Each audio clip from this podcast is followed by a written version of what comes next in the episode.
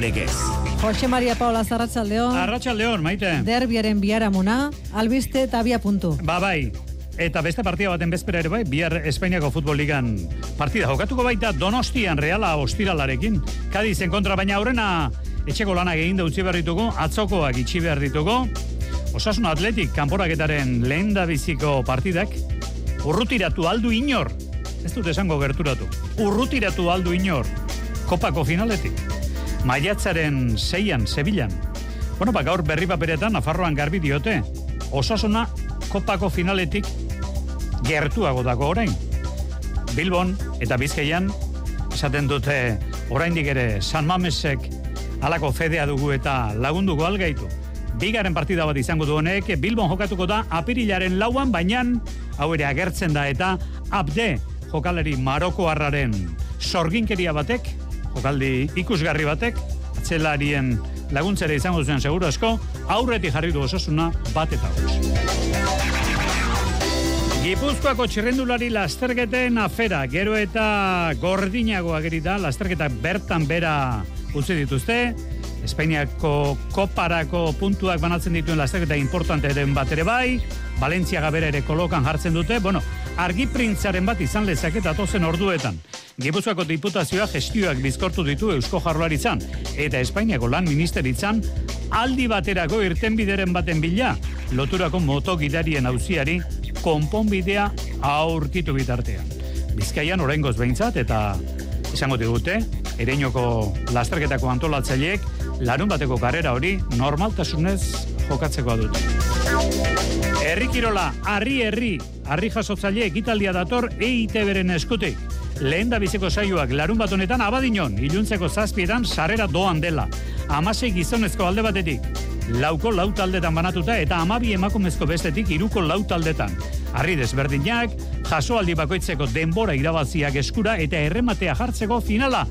Arri jasotzaileek aurretik ezagutzen ez duten arri baldar eta ez ezagun batiekin da. Atletismoan gaurdanik Europako pista estaliko txapelketak, Istanbulen eta binakako pilota txapelketan bihar playoffak amore bietan eta zumaian. Ondoren, final aurrekotako ligaskia, etorriko da binakako txapelketan. Bueno, ba, ligaskiako iru partida iruñako labretan jokatuko dira. Ez hasi, sarrera bila, ez dago eta, agortu dira. Ongi etorri gentzuleo, garratxaldeon ordu biako geita bos minutu gutxe dira, urrutiko intxa aurrena gertatu zitzaigun atzo ikusle neutral hori zadarren. Gerturatu ala uste baino gutxiago zeudela, konturatu ginen. Oroar, joko dizdira eta eraso ahal gutxiko partida izan zelako, hori bai giroa ene, parekorik gabekoa. Ikusle marka berri ere bai zadarren, hogeita irumila eta hogeita zei ikusle.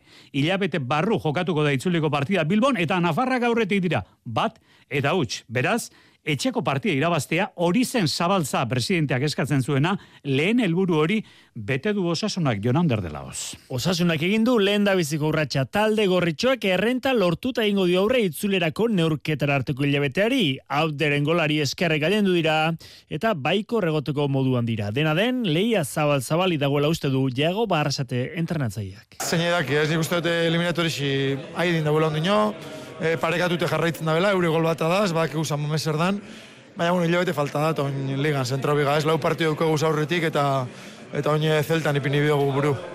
Partidari dagokionez eh, berriatuko prestatzaileak onela aletu du zelaien jasotakoa. E, alkar neutralizau igazela uste dut, eta sorionez bigarren zatiko hasiera horretan ba, nahiko ondo onga, eta bueno, abden jokaldi bikain batek ba, emondozko golori, hortik aurrera defenditzutuko da, eta bueno, ba, partio gogorra, partio trabau bai, baina bueno, sorionez aurrera eta dugu ez.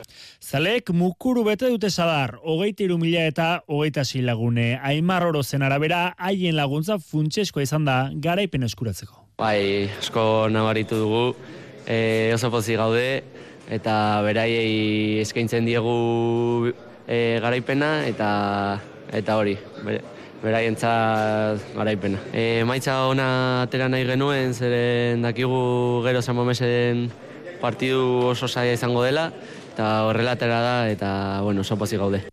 Pozik beraz, osasunakoak beren bigarren finalerako bidean pausoa eman eta gero. Bueno, beraz, helburu hori bete dute, edo behintzat, presidente jartzen zuen helburua bete dute Nafarroko hiriburuan.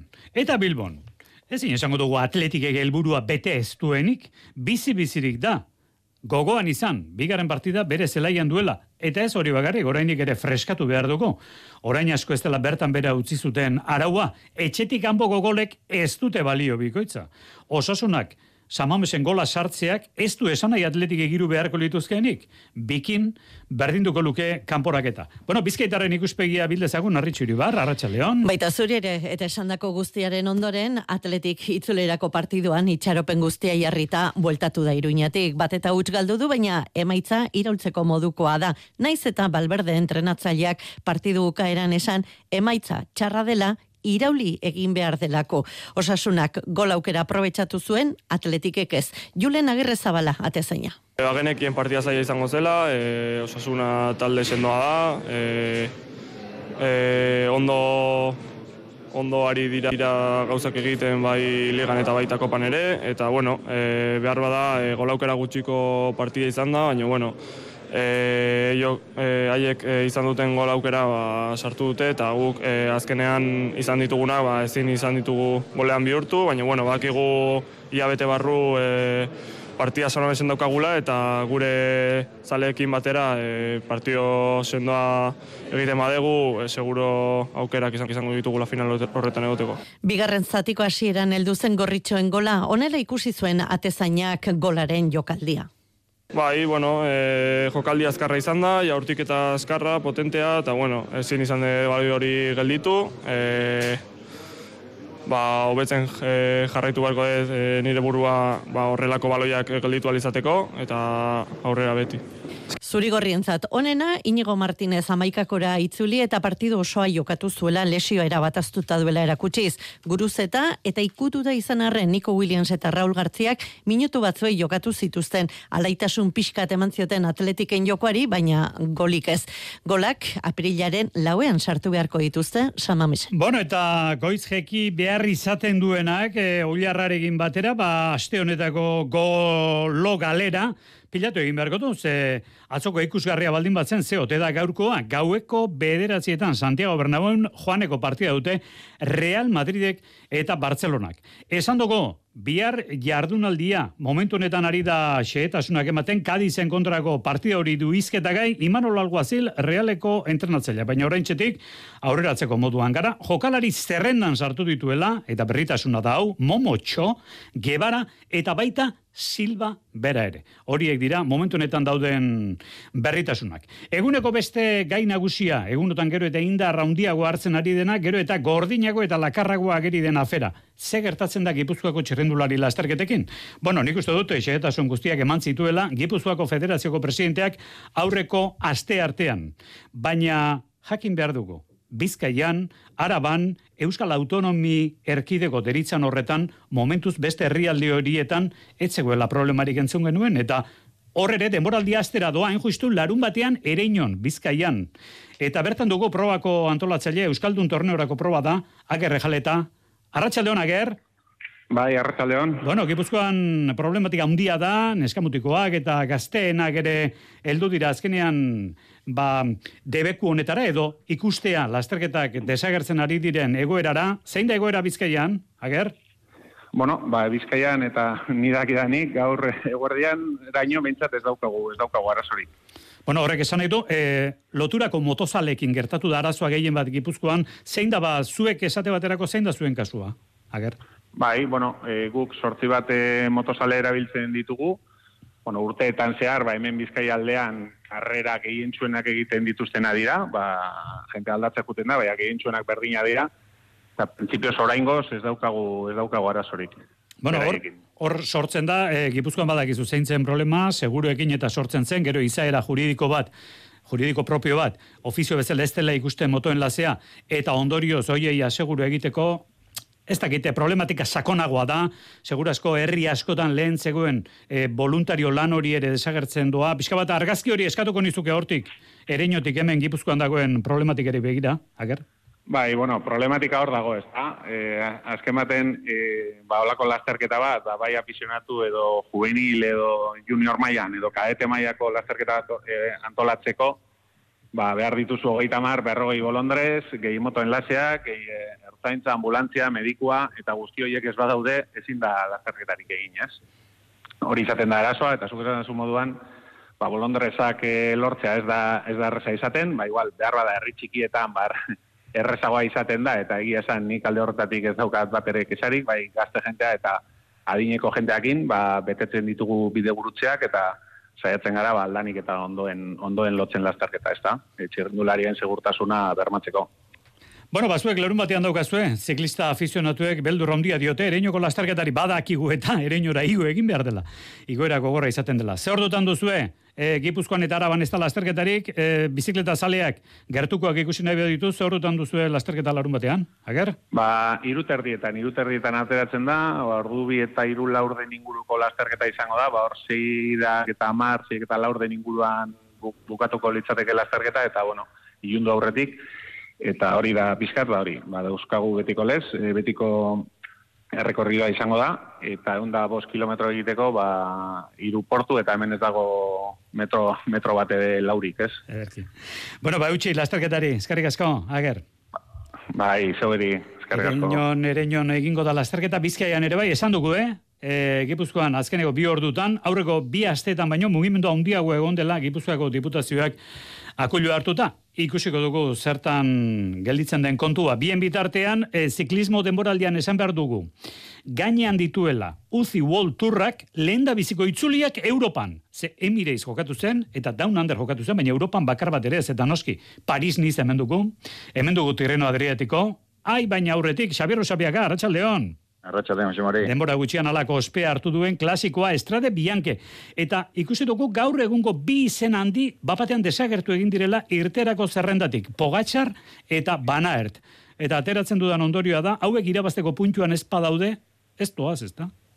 Eh, ala, ala izaten da, azkeneko sasoi aldi honetan aintzat, txirrendulariek eh, jokabide hori lekutsi bete behin baino gehiagotan, eta kasu bietan esan daiteke, kasu hauetan bietan maintzat, barrazoia dela, edo sasoia dela arrazoia. Honegia ote den edo bataren kasuan, eta horrein di justizia marra bestearenean, pogatxar ikusi dugu, katerik gabe bili dela Andaluzien, eta horren bestez plantiako turera pasatxo ez eltzegatik, ba estraderi uko egin dio, gorputza ez duelako gehiegi zigortzeri nahi, eta Paris nizan lehiatuko da, igandetik aurrera. Eta bana erten kasua, ba, justu kontrakoa dela esan genezak, ez, ziklokoseko munduko txapelketa korritu ostean, handik bost egunetara, joan zen teidera, aldekidekin alturako konzentrazio egitera, baina bere ara, gaixotu eta bi egunetan entrenatu ezinik egon zen.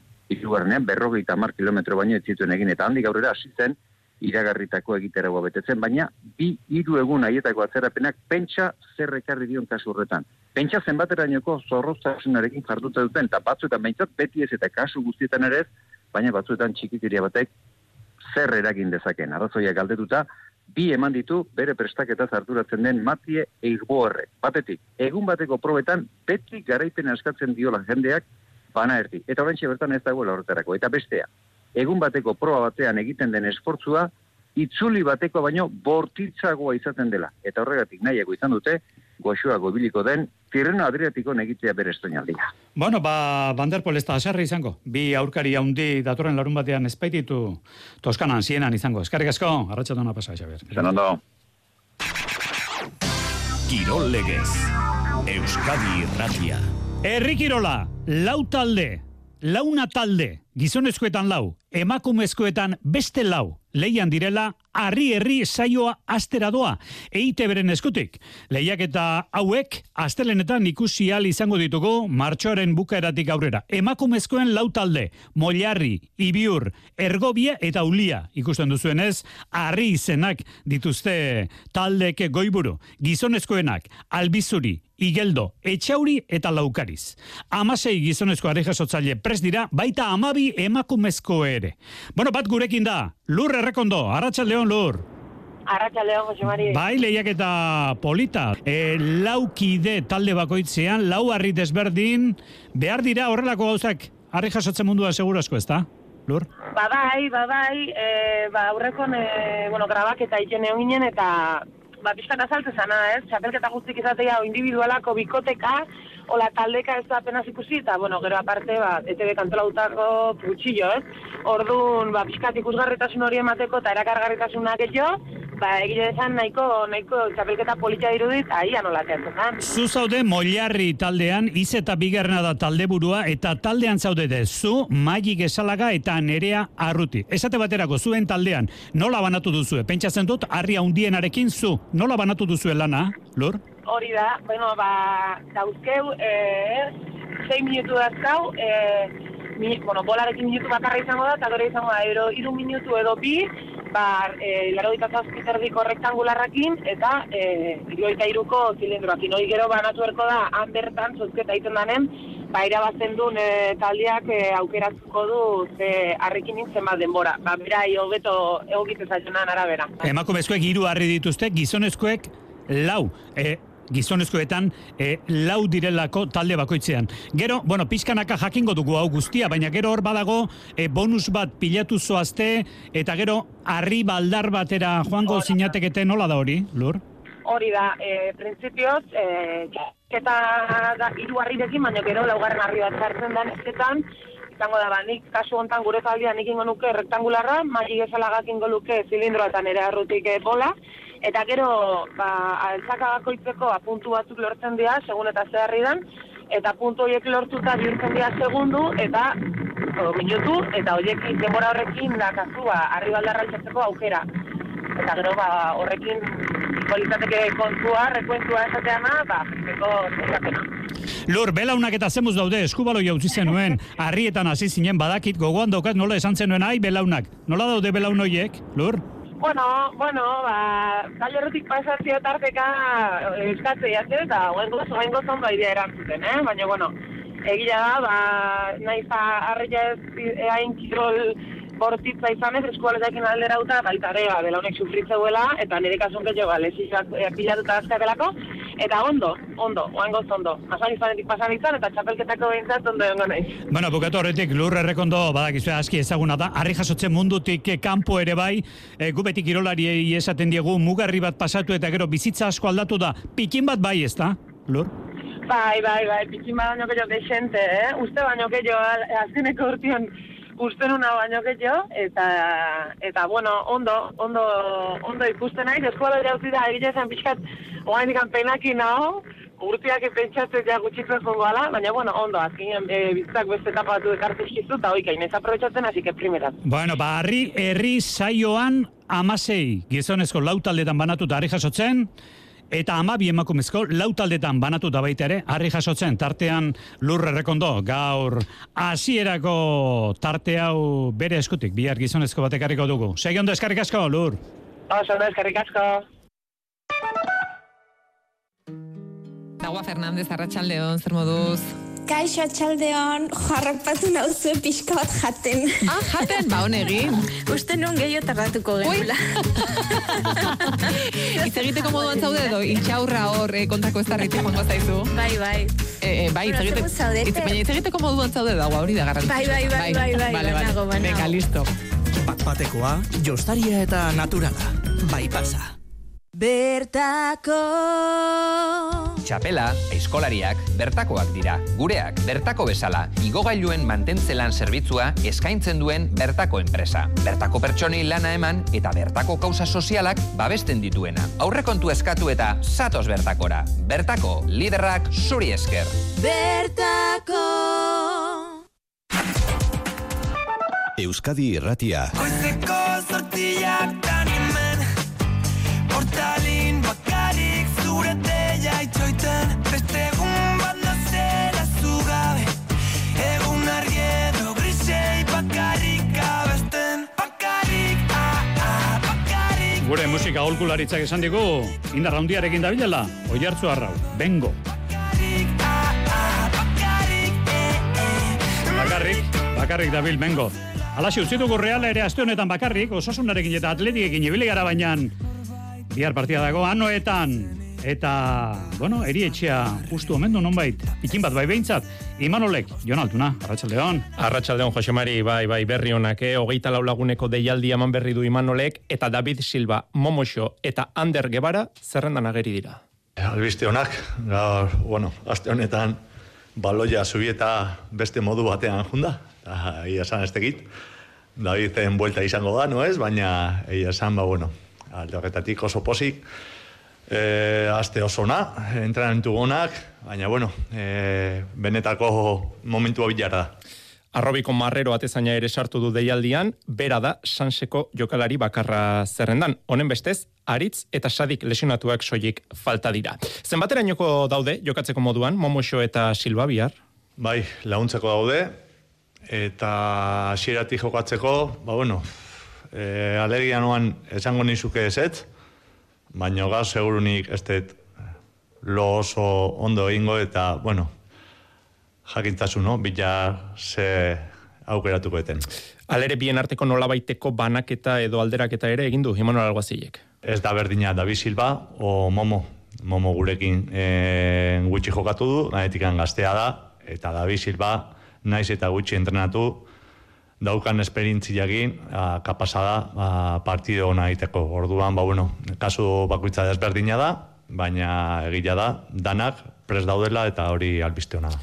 Azken bi partidetan Zeltaren aurka berdindu eta Valentziaren kontra galduta, etxean saiatuko da arantza ateratzen, bihar Kadizen kontrakoan. Ligan jokatu dituen azken bost partidetatik bakarra irabazi du realak, Espainolen eh, kontrakoan justu ere. Alere alguazilek ez du larritasunik nahi. Naiz eta e, bolara honean egon, beti nahi da, jarraipena eman da hori ez moztutzeko, eta alde gantzitz ba, emaitzak ez balima daude, ba, nahi desuna da, hueltatu, no? E, bueno, importantia bai, baina beti bezala e, saletuen aurrian jokatze dut, eta azkenengo bi partiak ez ditugu irabazi. Orduan, ba, bueno, e, gogua ez da falta, aleginak egingo ditugu, e, bueno, bitak saletuak gustora e, etxera bueltatzeko.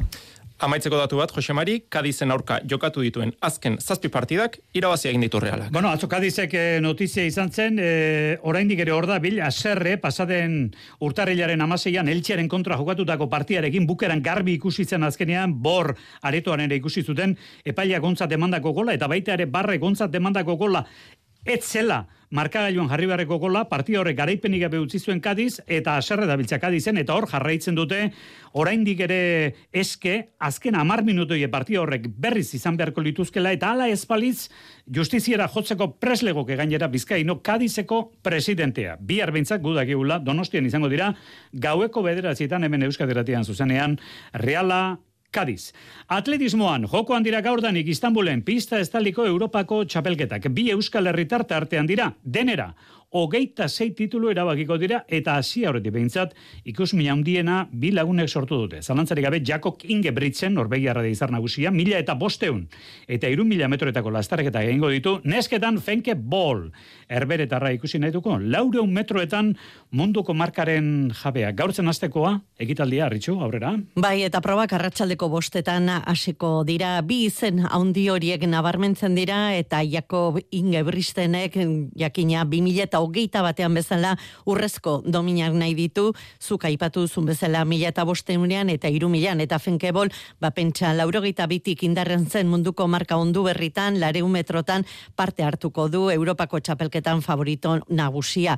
Zamait olimpiar txapeldun ere bertan izango dira, Marcel Jacobs, Baljon, Mijambo, Tentoglow, Pichardo, Tiam, baina utxune batzuek ere badira, eta horien artean, Asier Martinezena, Lumbalgiak jota, ez da Europako txapelketa izango korrikalari Nafarra Duplantis este izango, Wigtan este izango, Asher Smith, Magmage Katir, bueno, baina izarrasko izango dira eta proba haundiak izango dira bertan. Eta horien artean, absoluto mailan leheningo aldiz, Iker Arotzenak parte hartuko du luzera jauzian. Bihar goizeko zazpiak eta amarrean du sailkatzeko proba, ilusioz beterik dago. Aurreko ba urtean e, gertatu ez dena ba, ba, orain gertatzen ari zait, e, Europako txapelkera batean egotea. Eta bueno, ba azken finean ba Europako ba, atleta hoberenekin ba lehiatzea, ez? Jende on ba asko daude, 8 metro metrotik ba igarotzen direnak, amabi e, atleta pasatzen dira ba finalera eta beraz ba finalera pasatzea izango da nere nire ba, elburu primordiala ez. Lau bider lareun erreleboan, Asier Fernandez, barkatu, Markel Fernandez izan dezakegu, baina oraindik ez daki parte hartuko duen ala ez.